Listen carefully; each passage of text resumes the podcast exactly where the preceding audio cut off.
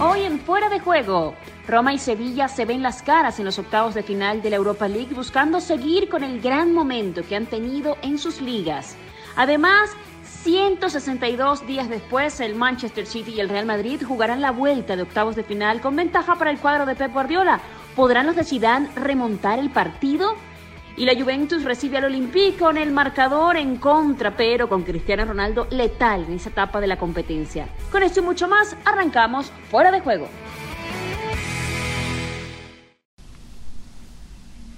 ¿Qué tal? Bienvenidos. Esto es Fuera de Juego. Espero que hayan tenido un día maravilloso como ese primer tiempo del Sevilla ante la Roma, el conjunto hispalense que ha abordado ese encuentro y bueno, ya Fonseca luego se excusaba de alguna manera. Estaremos hablando justamente de ese partido en breve. Antes, presentar por supuesto esta alineación de lujo que tenemos el día de hoy. Barack Feber de un lado, Moy Llorens de otro y está también Alex Pareja con nosotros. Compañeros, bienvenidos para justamente comenzar hablando un poquito de la Europa League. Alex, y voy a comenzar contigo con el factor Sevilla. Eh, el Sevilla tuvo un gran partido, básicamente destrozó a la Loba en esa primera parte y ya muchos empiezan a decir, a ver, un equipo que tiene control del balón, que mueve los laterales muy bien, que tiene movilidad por la cancha, que presiona de la manera asfixiante a la que presionó el conjunto de Lopetegui el día de hoy a la Roma. ¿Es en este momento, sin importar el rival, el claro favorito para ganar?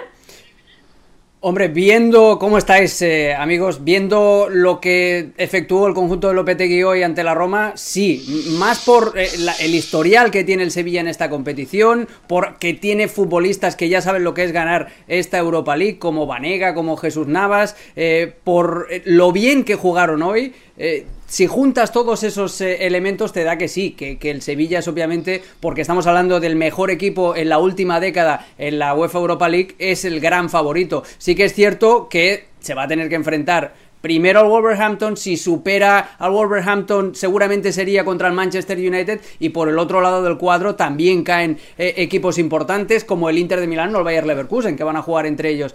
Pero sí, eh, si nos remitimos simplemente a las sensaciones de hoy, porque no solamente esa presión que, que, decías, Caro, que hacías alusión, sino todos los registros del juego. El Sevilla cuando se quiso replegar en su cancha lo hizo muy bien. El Sevilla cuando quiso contragolpear también le encontró las cosquillas a la loba. Eh, todos, absolutamente todos los registros del juego los dominó el equipo de Julen Lopetegui.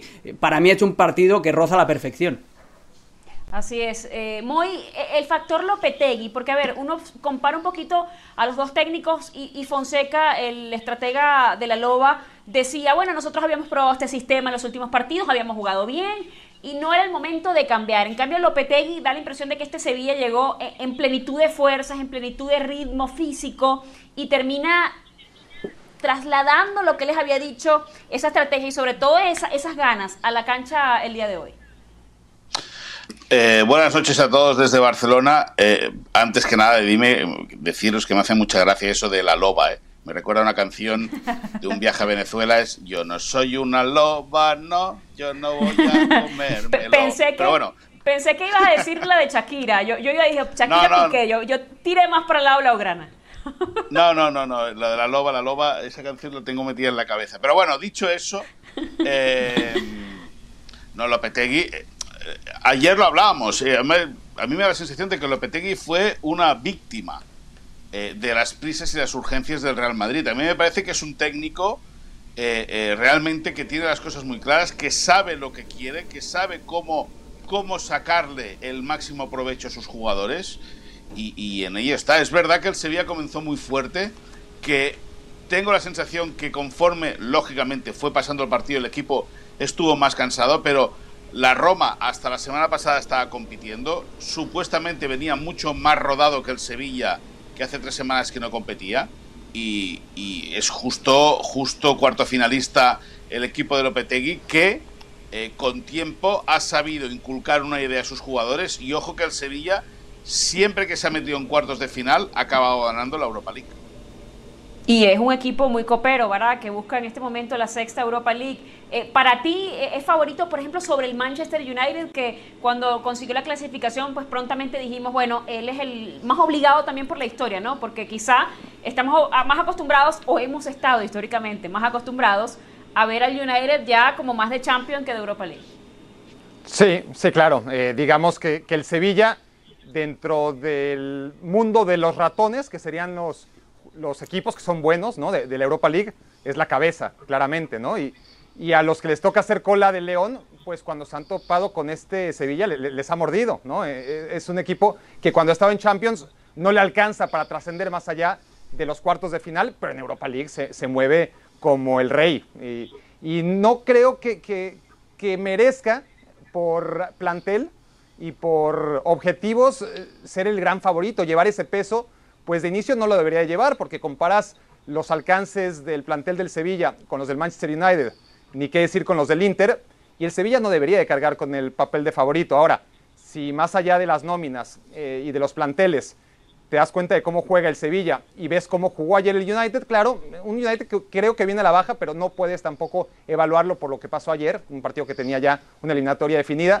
con un Inter que parecía cerrar muy bien, pero que contra el Getafe deja muchísimas dudas más allá del 2-0, pues te das cuenta que sí, que, el Sevilla ahora en este torneo express de Europa League debe ser el favorito por el momento de juego. Ahora, lo que yo vimos, nada más para acabar con, con, el asunto de la Roma, la Roma venía muy bien, sí Sevilla hace 30 minutos buenísimos, pero creo que es la enésima prueba, Caro, Moy, Alex, de lo superior que es la Liga Española sobre la Serie A. Nos lo muestra todos los años, todos los años. Ayer lo demostró, claro, un equipo que es octavo de España como Getafe, le pasó por encima al Inter durante media hora. El Inter que, acabó siendo el mejor equipo de Italia, más allá de que ganó 2-0, sufrió mucho contra un Getafe que, que fue horrible en las últimas jornadas de la Liga Española a mí me da esto como una comprobación más de que los equipos de la Liga Española solamente tienen como rivales a los equipos de la liga inglesa, ¿no? a, nivel continental así ha sido desde hace mucho tiempo. Y justamente le va a tocar, Alex, eh, un rival como el Wolverhampton, y, y hacía ciertos comentarios tú cuando estábamos esperando ya entrar al aire acerca de, de cómo se acopla un equipo al otro en cuanto a esas identidades de fútbol. Es un mal cliente para el Sevilla, el, Wolverhampton, por el planteamiento reactivo eh, que no estamos descubriendo ahora de Nuno Espíritu Santo. Eh, hoy, incluso, que simplemente tenía que defender una ventaja mínima, que era el empate a uno conseguido en la ida en, Grecia, eh, hizo un partido muy, pero que muy simple, muy ramplón, muy justito. de hecho, el gol es, es un error eh, tremendo del, arquero francés de, de Bobby Alain del Olympiacos. Si no hubiera sido por ese gol, seguramente nos hubiéramos ido a la prórroga. Eh, es, es una situación. Hay que decirlo por Raúl, por Raúl Jiménez, ¿no? No, y más allá del error del portero, que sí hay, también fue muy drástico el árbitro desde mi punto de vista. O sea, en un fuera de lugar, eh, sí, en un, en un fuera de lugar y en un que era milimétrico y en un penal que se podría haber pitado a favor del Olympiacos. Pero a lo que voy, es que el Olympiacos, porque así también lo quiere el, Wolverhampton, tiene más el control del juego, tiene más el control de la pelota, pero ojo, eh, porque en este tipo de, enfrentamientos, ya pensando en ese partido de cuartos de final entre el Sevilla, que quiere ser protagonista, que quiere tener la pelota, y un Wolverhampton que te espera, que te da metros y que espera a, la salida al contragolpe, es un cliente perfecto y, para, para, el Sevilla de Lopetegui. Eh. Va a tener que inventarse alguna cosa eh, el técnico del Sevilla para eh, neutralizar el peligro del Wolverhampton. También os digo que el Wolverhampton ahora mismo es Raúl Jiménez, algo de Podens, el exfutbolista precisamente de Olympiacos, y poca cosa más, porque el día que no están finos eh, los escuderos de Raúl Jiménez, el juego y la capacidad de hacer daño del Wolverhampton cae muchísimo. Hoy, por ejemplo, Adama Traoré hizo un partido muy, pero que muy flojo, muy lamentable, y eso lo acabó sufriendo también el equipo. El Wolverhampton es un equipo muy contragolpeador, Hoy tuvo el santo de cara por eso, por ese error de Bobby Allen, por ese arbitraje justito pero favorable al, al equipo de casa, pero tiene que darle un punto más eh, a nivel colectivo si quiere competirle al Sevilla. Dicho esto, cuidado con el Wolverhampton, por eso, por eso eh, ese matchup eh, que se produce entre el equipo que quiere tener la pelota, el, el equipo que juega sin complejos, que va hacia adelante con un 4-3-3, y al revés, el equipo que te da todo el balón y todo el espacio para contragolpearte en un 5-4-1. La, buena noticia para los Wolves es que tienen a un Raúl Jiménez inspirado, tienen en este momento 27 goles, 11 asistencias, muy y además uno compara un poquito la, situación de, ambos, porque Sevilla, bueno, consigue el objetivo de la temporada, que era meterse en puestos de la Champions, y, el conjunto de los Wolves, que está todavía con esa necesidad de tener que ganar esta copa para meterse en esa competición, y pues de alguna manera amarrar a Raúl, porque mucha gente está diciendo, bueno, si no consiguen la Champions y vienen oportunidades, pues ¿por qué no se iría del equipo?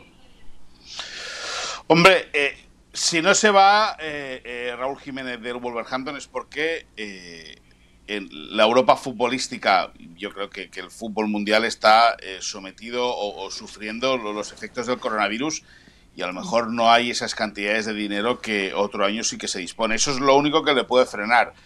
Sin ningún tipo de duda, Raúl Jiménez debería salir de Wolverhampton, porque ha hecho una temporada histórica, una temporada tremenda, pero sabe que si tiene que ganar la, la Europa League para volver a jugar en Europa el año que viene, eh, tengo más opciones yo de sentarme donde estás tú y presentar fuera de juego que que Raúl Jiménez gane la Europa League con el Wolverhampton. Eh, eh, a- Ojo, a ojo con lo que de- dices, Moy. No, no, no, no, no, no, yo te digo, ¿A- yo te a- a- digo ¿Cuánto la- estarán los pasajes de España para Ciudad de México? No lo sé, no lo sé, pero la coherencia, la coherencia te viene a decir que, que eh, es inviable, o sea, es imposible.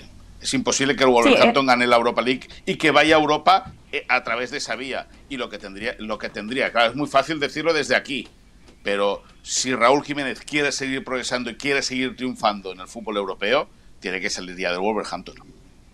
Sí, pero también ir a un equipo pues que tenga esas posibilidades de la Champions, ¿no? Porque dices, tienes No, una claro, vitrina claro.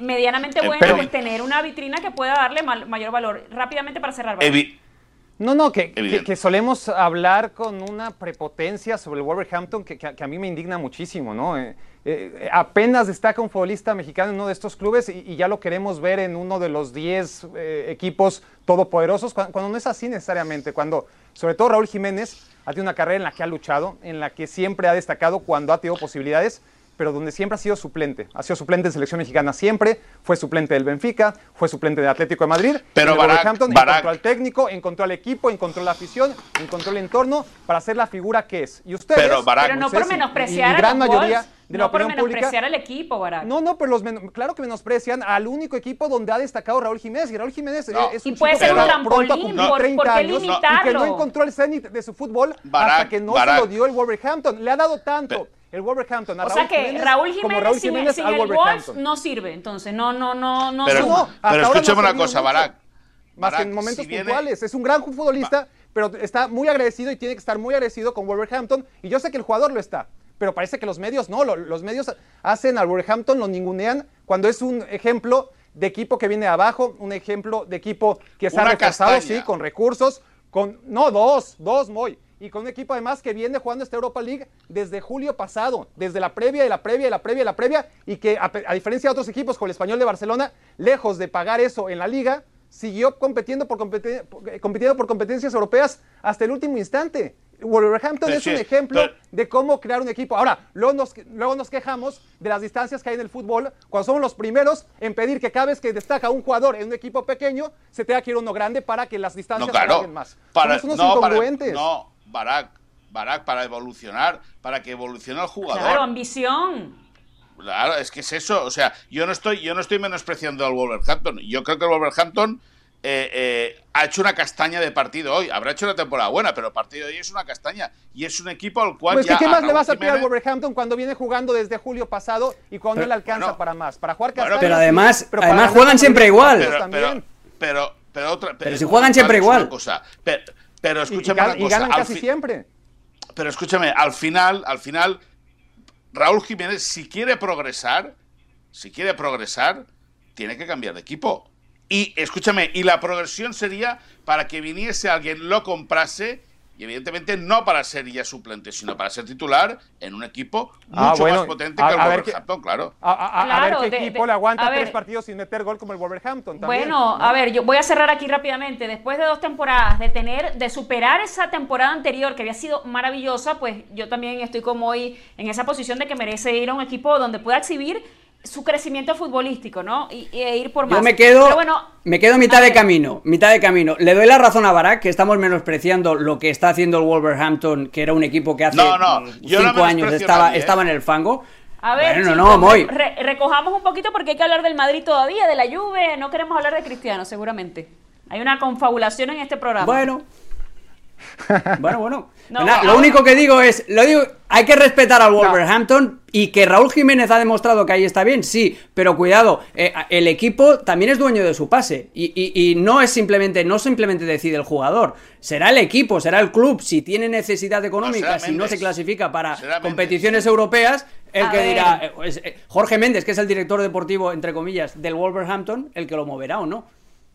Bueno, Moisés, no te voy a dar la palabra otra vez porque ya vi tu trampa aquí. Esto, esto, es, este, esto es un truco, esto es con maña. Vamos a escuchar reacciones previas a ese duelo entre el Manchester City y el Real Madrid. No.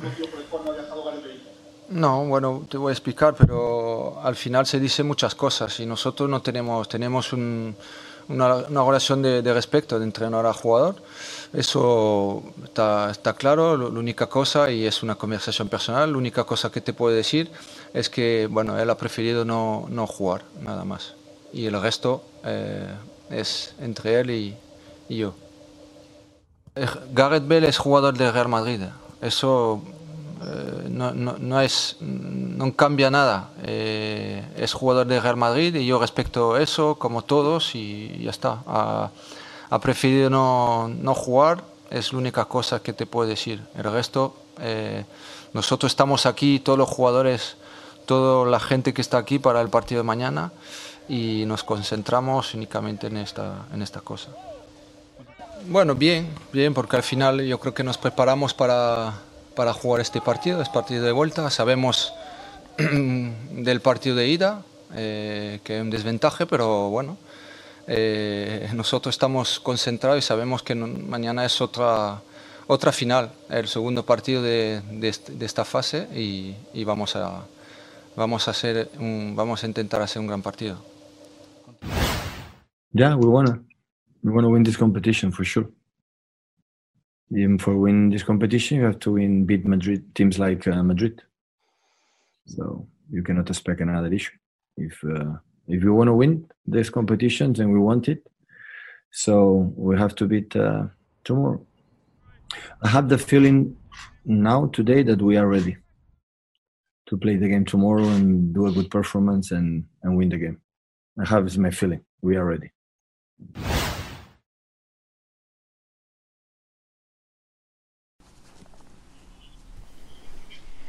Bueno, repasamos entonces algunos datos previos a ese encuentro en el Etihad. El conjunto del Madrid, pues lleva la estadística en contra, porque recuerden que nunca ha superado compromisos europeos después de perder eh, ese partido en casa, sobre todo la ida en cuatro intentos anteriores. Vamos a ver entonces cuál es la situación.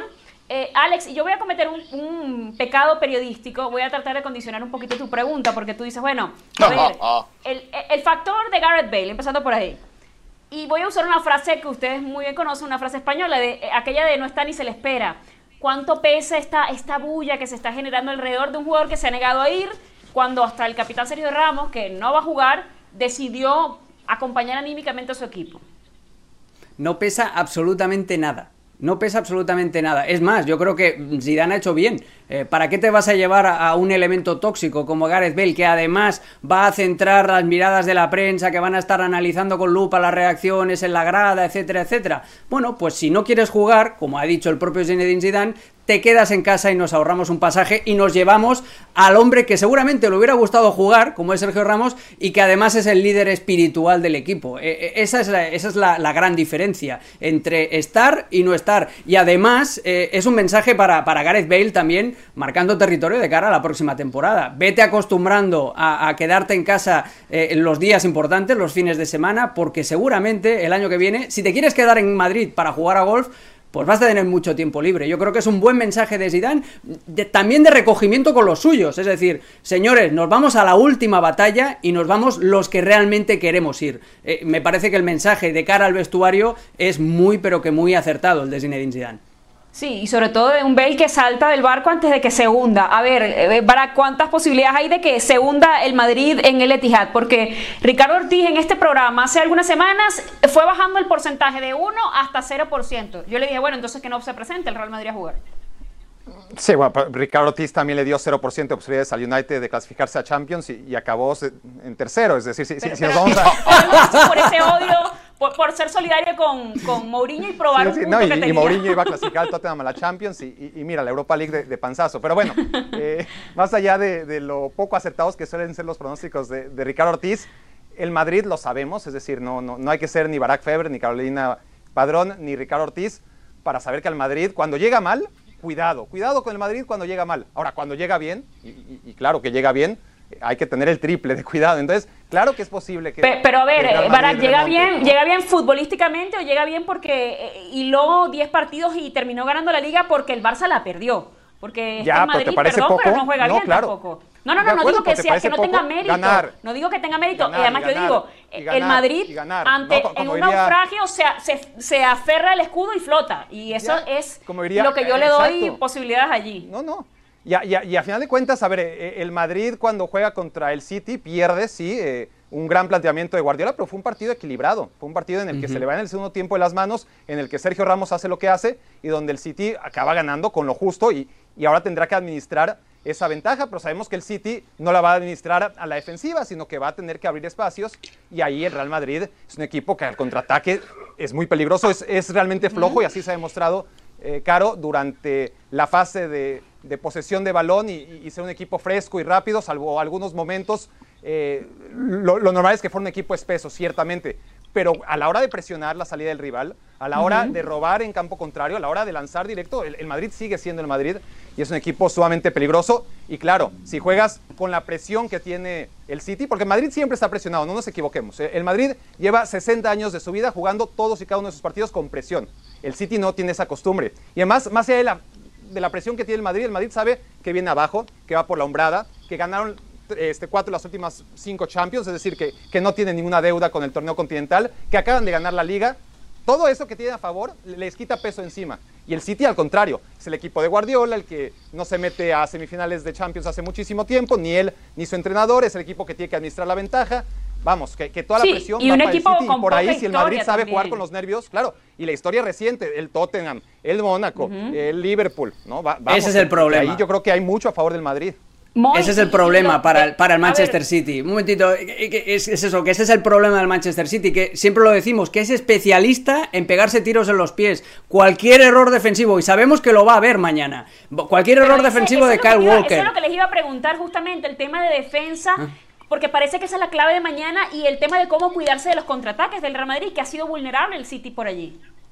Ahí, ahí. Y, si, eh. Zidane es inteligente, que lo es, va a hacer lo mismo que hizo eh, eh, en el partido de ida, en la jugada del gol del Real Madrid. A, buscar constantemente a Vinicius o a un extremo rápido, que no creo que sea Hazard porque no está bien físicamente, pero yo creo que es Vinicius a la espalda de Kyle Walker. Y por la derecha, otro extremo rápido, que podría ser Rodrigo perfectamente a la espalda del lateral izquierdo que elija Guardiola, porque además no está Benjamín Mendy. Entonces, eh, yo creo que ese es el momento, esa es la oportunidad que tiene el Real Madrid. Si el Madrid juega a la defensiva, juega, se encierra en su propio campo, y es algo que ha hecho muy bien desde el parón, desde, la, desde eh, el retorno de la Liga Española juntarse muy bien, compactarse muy bien las dos líneas de cuatro en su propia cancha y salir después al contragolpe, si el Madrid utiliza esas armas, le puede hacer muchísimo daño al City por lo que decía Barak, porque el City no sabe administrar ventajas, porque tiene que ir siempre hacia adelante y porque además es proclive a eso, al, suicidio, eh, como hizo Laporte el año pasado,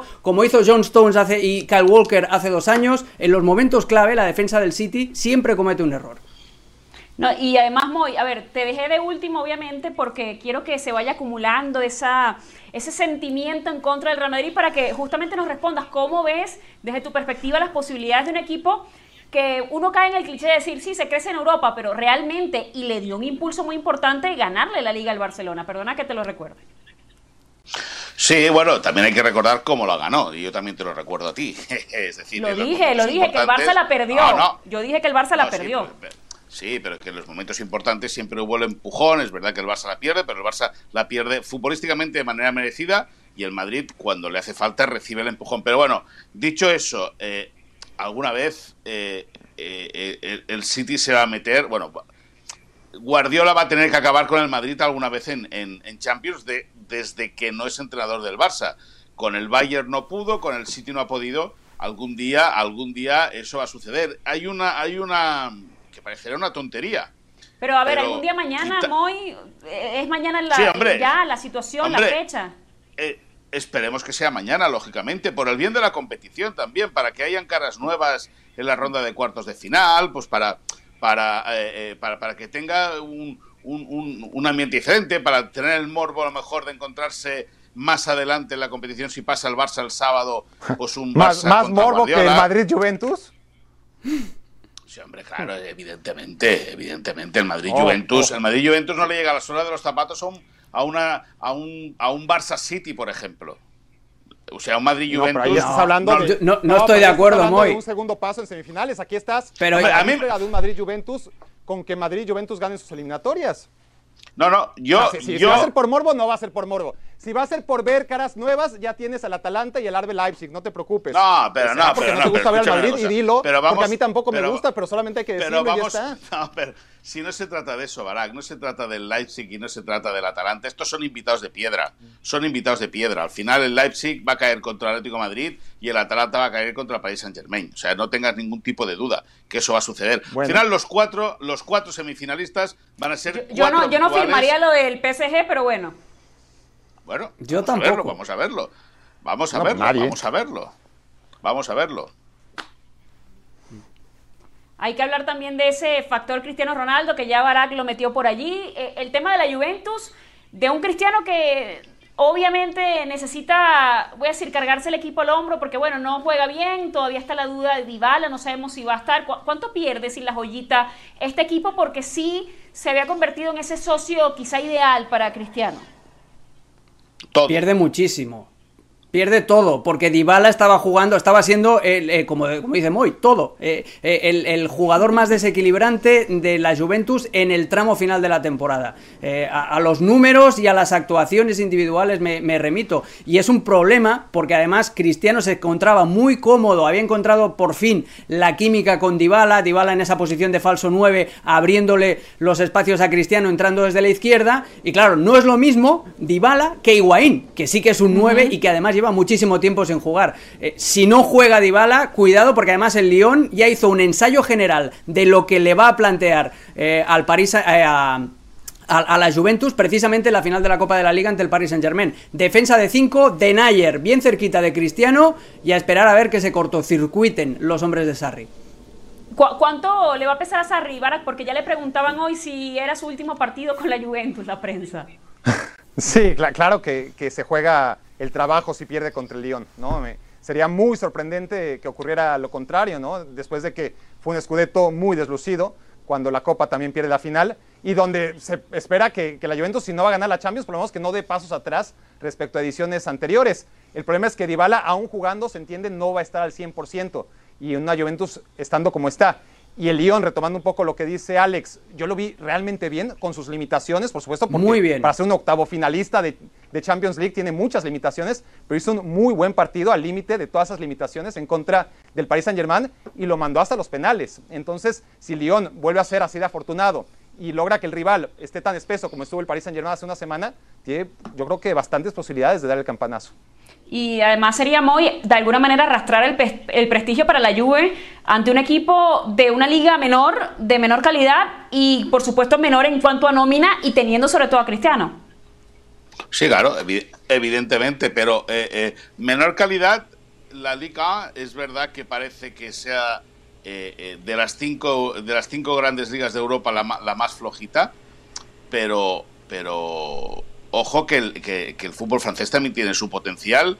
Lo que ha dicho Alex es muy cierto, que eh, el pasado fin de semana, en la final de la Copa de la Liga, el Olympique Lyonnais ya puso en aprietos al eh, Paris Saint Germain, que puede repetir tranquilamente lo que probó, y ahí la Juventus, yo a mi modo de entender, eh, solo por tener a Cristiano, la gente ya se cree que está metida en los cuartos de final, y Cristiano necesita mucho, mucho, mucho, cada vez más, para acabar luciendo de manera individual. Bueno, porque Bueno. también Moy le ha tocado en ocasiones jugar con esta Juve que eh, lo vimos con, con el técnico anterior, a veces no jugaba mucho a nada y, y a Sarri es que como que no le, ha- no le encuentra todavía la fórmula. Bueno, a Sarri le está costando. Se fue del Napoli, que era un dios, que su equipo jugaba eh, con los ojos cerrados y ni en el Chelsea ni en la Juventus ha conseguido implantar lo que a él le gusta, que es el fútbol de, de, posición.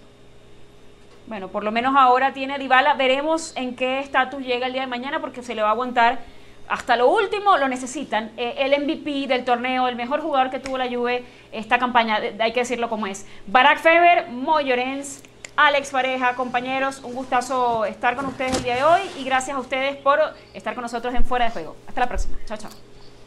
Adiós.